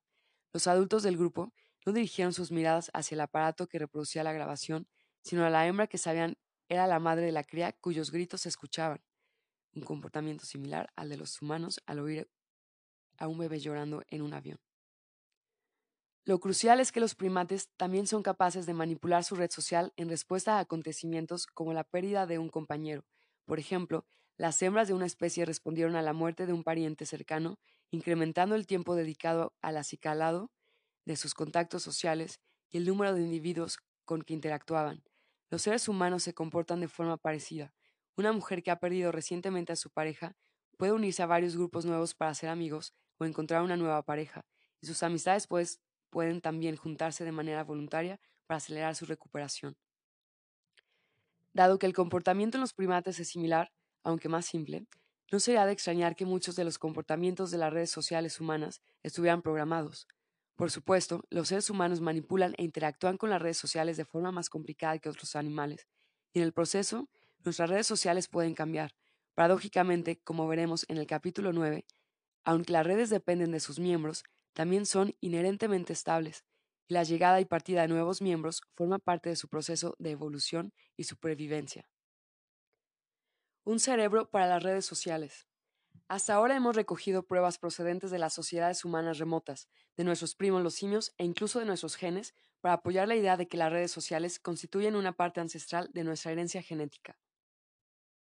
Pero al contrario que otros animales, los seres humanos cooperan con individuos desconocidos en sociedades enormes y complejas, y navegar por esa complejidad requiere algunas habilidades especiales que solo poseemos los humanos. En concreto, parece que nuestro cerebro ha sido construido para las redes sociales. Comparados con otras especies, los seres humanos tienen cerebros extraordinariamente grandes y capacidades cognitivas únicas, que abarcan desde el lenguaje a las matemáticas abstractas, los biólogos evolucionistas y los antropólogos físicos han desarrollado diversas explicaciones acerca del origen y función del cerebro humano. La hipótesis de la inteligencia general sostiene que un cerebro más grande ha permitido a los seres humanos desempeñar todo tipo de operaciones cognitivas mejor que otras especies, desde una memoria más poderosa hasta un aprendizaje más rápido. La hipótesis de la inteligencia adaptada sostiene que determinadas facultades mentales evolucionan en respuesta a determinados retos en el entorno. Por ejemplo, los pájaros que acumulan alimento en diversos lugares tienen memorias prodigiosas y los insectos sociales tienen habilidades comunicativas complejas.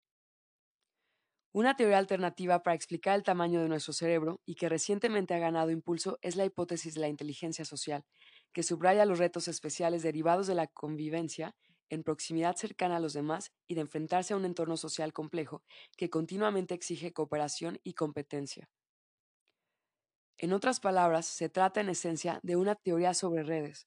Sugiere que los humanos son ultrasociales, con habilidades que abarcan desde el lenguaje hasta el razonamiento abstracto, la empatía y la intuición, y que estas habilidades están adaptadas a un entorno altamente social.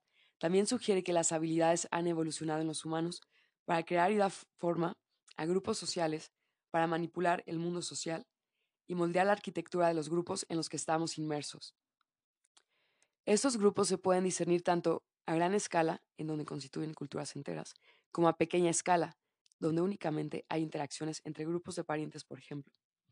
Una vez que los humanos forman determinados grupos sociales con determinados vínculos de red social, pueden transmitir sus conocimientos a todos los demás. En algún punto de la historia evolutiva, los primates aplicaron las habilidades inicialmente desarrolladas para encontrar pareja y mantener una unión reproductiva estable a relaciones que no tenían la reproducción como fin. Tal y como argumentan los primatólogos Robin Dunbar y Susan Schultz, en las relaciones cotidianas de muchos primates interviene un tipo de apego que en otras especies se da únicamente entre parejas de individuos unidos para la reproducción. Los primates del mismo sexo o de sexos contrarios podrían formar relaciones estables a largo plazo mutuamente beneficiosas. Cada una de estas relaciones trae consigo el potencial de otras muchas relaciones más. Dado que cada amigo está potencialmente conectado con otros amigos, solo existe una relación posible entre dos personas, pero hay tres relaciones posibles entre tres personas, seis entre cuatro personas y diez entre cinco personas. Dado que el número de relaciones posibles crece exponencialmente con el tamaño del grupo, es muy probable que seguir el desarrollo de una vida social plena requiera un gran salto en la capacidad cognitiva.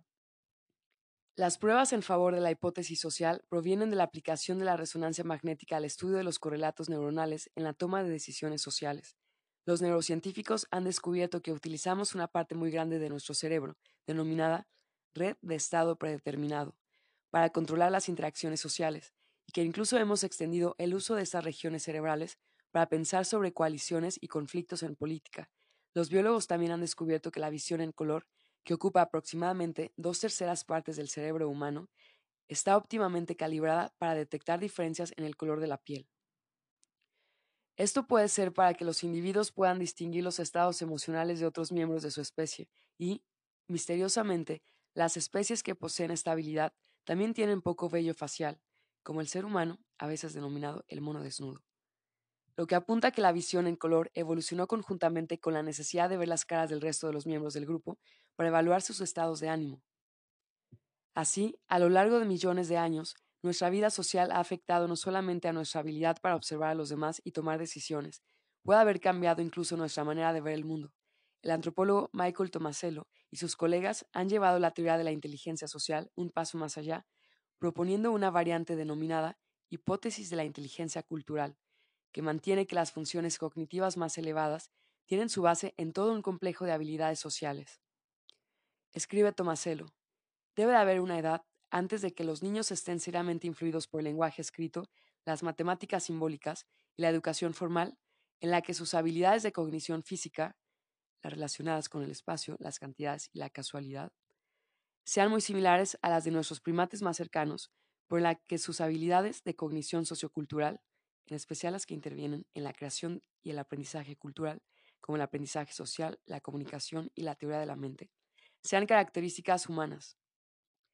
La hipótesis de la inteligencia cultural se ha visto reforzada por experimentos realizados con chimpancés, orangutanes y niños de dos años y medio a los que se sometió a una serie de pruebas de cognición para primates, una suerte de test de cociente intelectual muy general, en el que se ofrecían premios por realizar diversas tareas, como localizar una recompensa, rastrear una recompensa que ha sido desplazada de manera no visible, discernir cantidades, comprender que la apariencia de las cosas puede cambiar, comprender las propiedades funcionales y no funcionales de las herramientas y demás.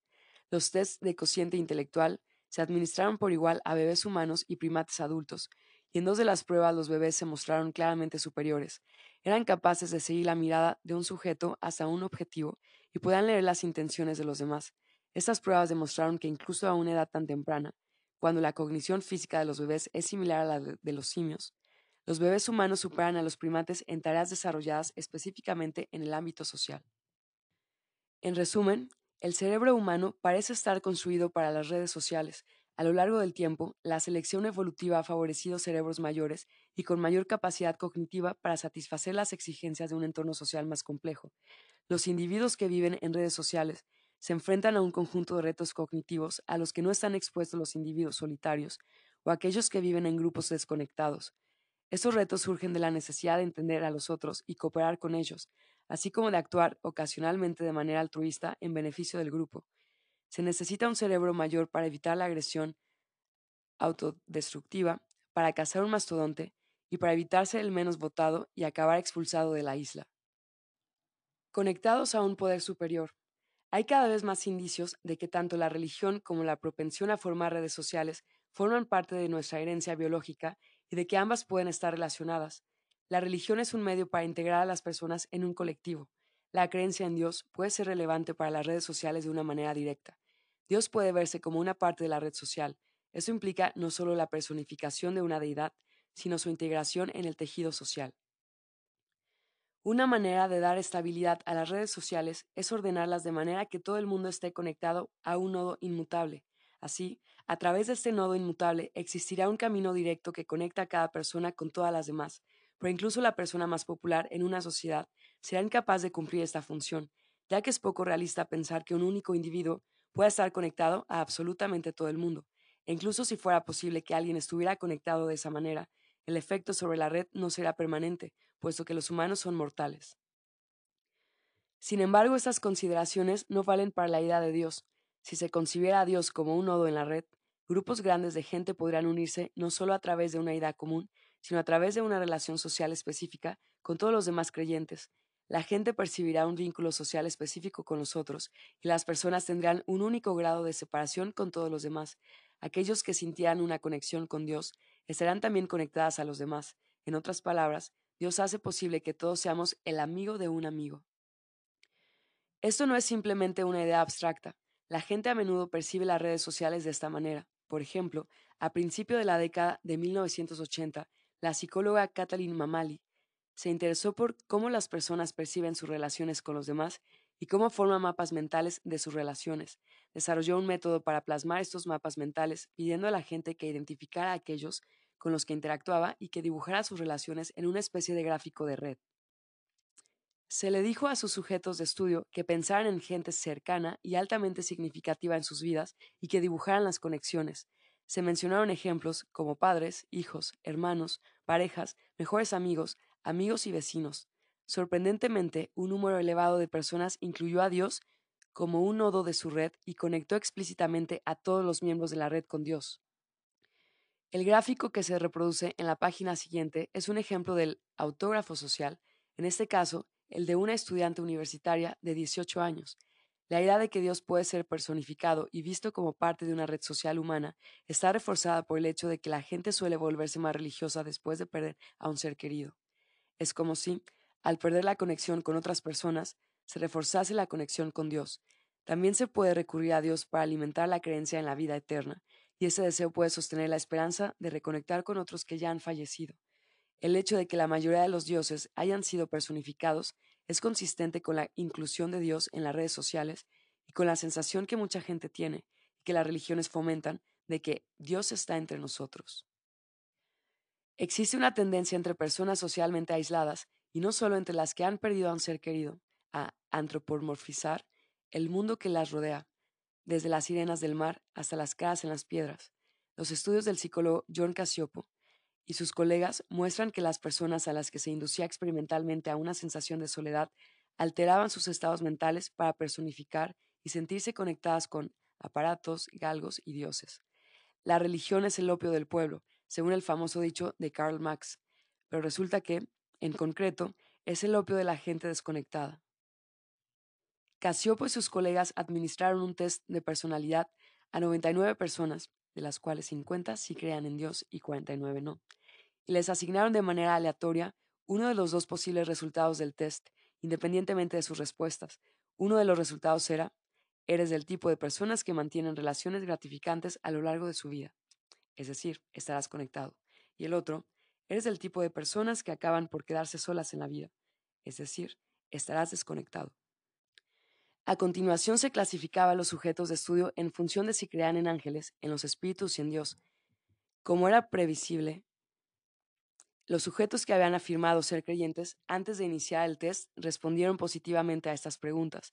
Sin embargo, independientemente de si creían o no en Dios, aquellos a los que se les dijo que acabarían desconectados afirmaron tener mayor fe en los agentes sobrenaturales. Y para que no pensemos que estos resultados son válidos únicamente con relación a Dios, estos mismos investigadores realizaron un experimento en el que se inducía a los sujetos de estudio a creer que estaban conectados en mayor o menor medida, y a continuación se les preguntaba acerca de sus sentimientos con respecto a las mascotas. Los investigadores pensaron que si la desconexión empujaba a la gente a buscar y personificar agentes de su entorno para recuperar la sensación de estar conectados, este razonamiento se aplicaría igualmente a las mascotas. De hecho, Esto es lo que el experimento confirmó. Por supuesto, provocar que la gente se sintiera desconectada no convirtió a los ateos en personas profundamente religiosas, pero sí los empujó de manera general a creer en Dios. Si es cierta la afirmación de que no existen ateos en las trincheras, podemos tal vez añadir un pequeño matiz, sobre todo si se está completamente solo en la trinchera. Nuestro razonamiento no es que Dios forme parte de nuestras redes sociales, sino que una manera de entender la religión consiste en estudiar su papel en función de las redes sociales, las sensibilidades religiosas están en parte programadas en nuestros cerebros y están relacionadas con nuestro deseo de conexión social con los demás no solo con nuestra conexión espiritual con Dios. En otras palabras, una de las funciones clave de la religión es estabilizar las conexiones sociales. Las investigaciones sobre las maneras en que básicamente funciona la mente confirman teoría. Por ejemplo, hay estudios funcionales de resonancia magnética que muestran cómo al experimentar sentimientos religiosos y estados alterados de conciencia, la parte del cerebro que regula la conciencia del yo en el tiempo y en el espacio deja de funcionar. Esto contribuye a la sensación de todo es uno y puede ayudarnos a superar la rigidez inherente con la que percibimos nuestra posición con respecto a los demás. En esencia, al cerebro se le engaña para que crea que las fronteras sociales no existen o, lo que es lo mismo, que todo el mundo está conectado con todo el mundo. Así, Gente que estaría dispuesta a hacer algo para ayudar a sus amigos, de repente puede tener muchos más amigos y sentirse motivada para actuar en su favor. De esta manera, un movimiento religioso puede aglutinar a grupos de individuos dispares en busca de un objetivo común, ya sea ayudar a los pobres, construir grandes estructuras o iniciar una guerra contra grupos rivales. ¿Cuántos amigos se pueden tener? Como veremos en el capítulo 8, la gente a veces afirma tener centenares de amigos en sus redes sociales virtuales, aunque el cerebro humano está diseñado para manejarse dentro de grandes redes sociales, de hecho nuestra capacidad para tener amigos no es ilimitada.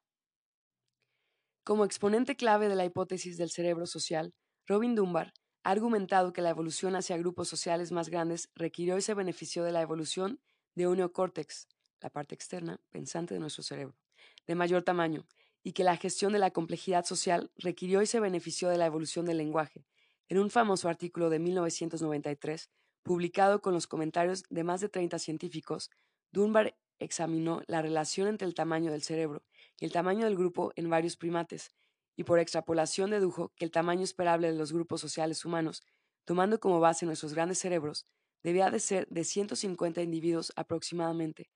Esta cifra se conoce como el número de Dunbar. Los animales no pueden mantener la cohesión e integridad de grupos sociales cuyo tamaño supera la capacidad de procesar información de su cerebro, y los seres humanos tienen tanto los grupos sociales más grandes como los cerebros más grandes. Pero, ¿qué queremos decir cuando hablamos de grupos? Está claro que no vemos congregaciones de humanos acicalándose unos a otros en la calle. Entre primates es fácil definir las fronteras de un grupo, quién pertenece al grupo y quién no. Pero en los humanos hay grupos tan grandes como tribus y naciones-estado, y tan pequeños como familias y aldeas. Según Dunbar, un grupo es el número máximo de humanos en el que todos y cada uno de sus miembros conocen a todos los demás, saben si son amistosos u hostiles y conocen las relaciones entre ellos. Es el número de personas que reconoces y con quien puedes mantener una relación estable y coherente, que Dunbar define como aquella que puede restablecerse después de una ausencia sin necesidad de tener que reiterar nuestra posición. Según Dunbar, una definición informal podría ser el número de personas a las que nos uniríamos sin sentirnos incómodos y sin invitación previa en un encuentro casual en un bar.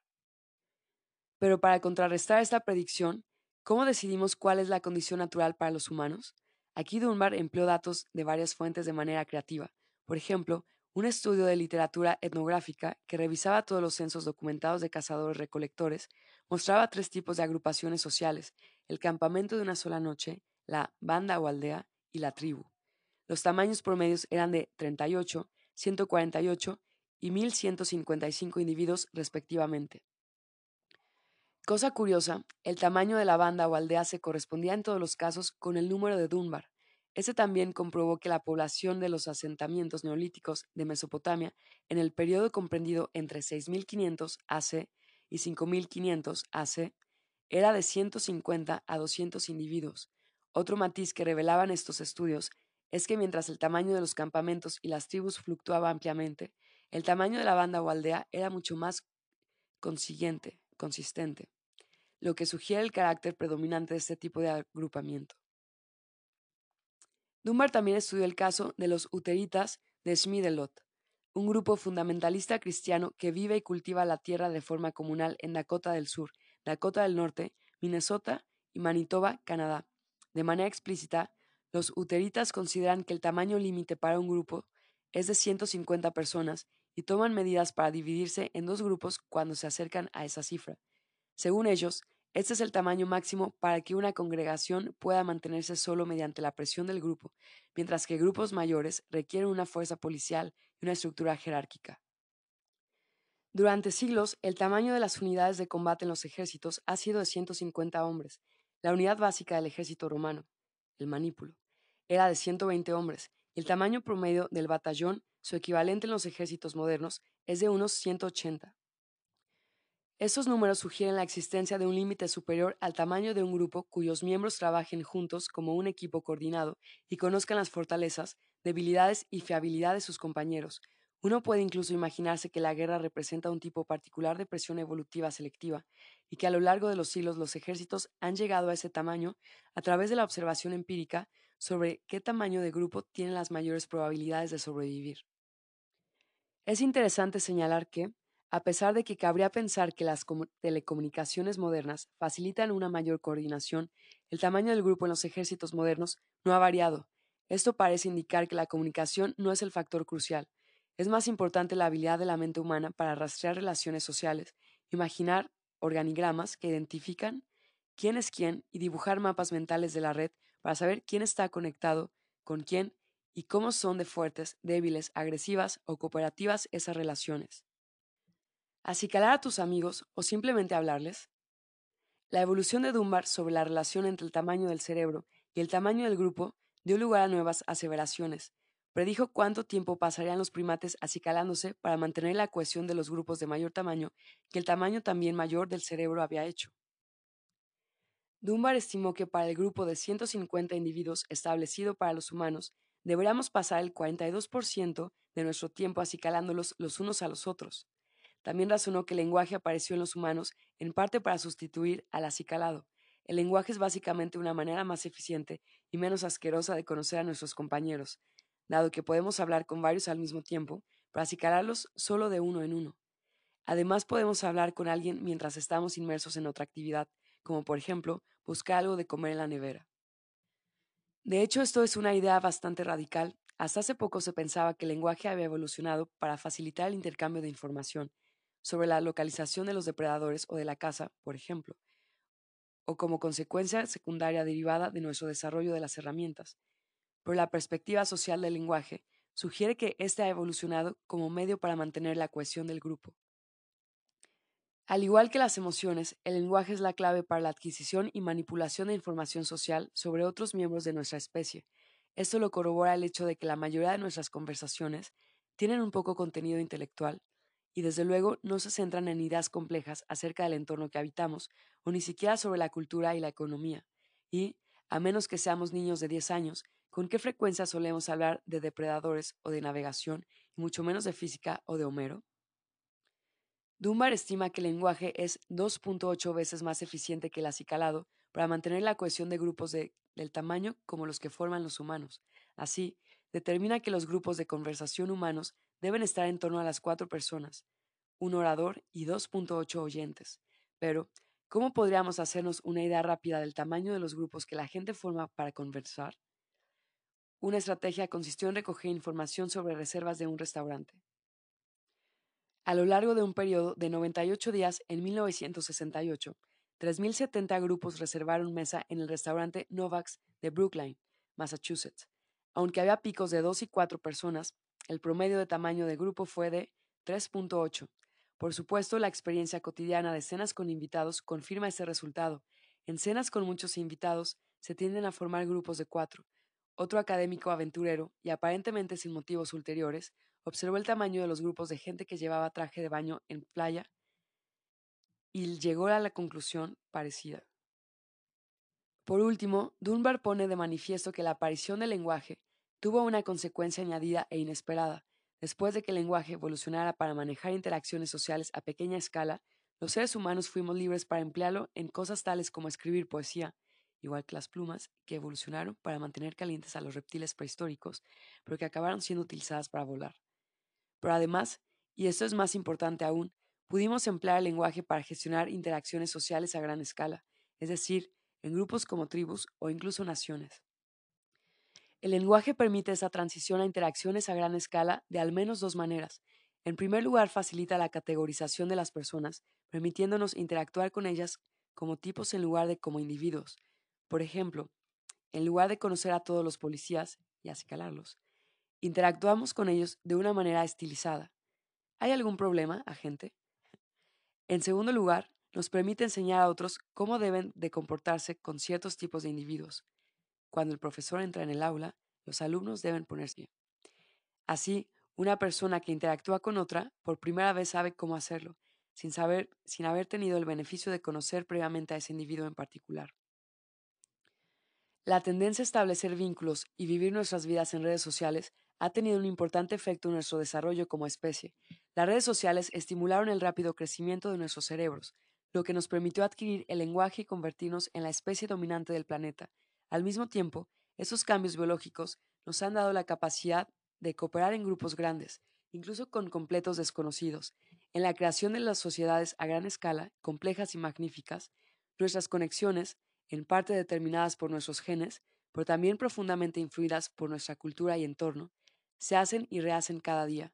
Elegimos a nuestros amigos, desarrollamos normas culturales sobre el orden social, hacemos y obedecemos reglas sobre con quién podemos salir o casarnos, hacemos cumplir nuestras ideas sobre la reciprocidad y reaccionamos a los acontecimientos que afectan a la gente de nuestro entorno, en parte porque estamos provistos de empatía. Elegimos a nuestros amigos, desarrollamos normas culturales sobre el orden social, hacemos y obedecemos reglas sobre con quién podemos salir o casarnos, hacemos cumplir nuestras ideas sobre la reciprocidad y reaccionamos a los acontecimientos que afectan a la gente de nuestro entorno, en parte porque estamos provistos de empatía. Y tal y como veremos en el próximo capítulo, nuestra habilidad para manipular y participar en redes es altamente relevante para los nuevos retos y oportunidades a las que nos enfrentamos en este mundo hiperconectado. Trasladar nuestras redes del mundo real al mundo electrónico, llevamos con nosotros las herramientas forjadas por la selección natural para crear un nuevo mundo, jamás visto por la naturaleza.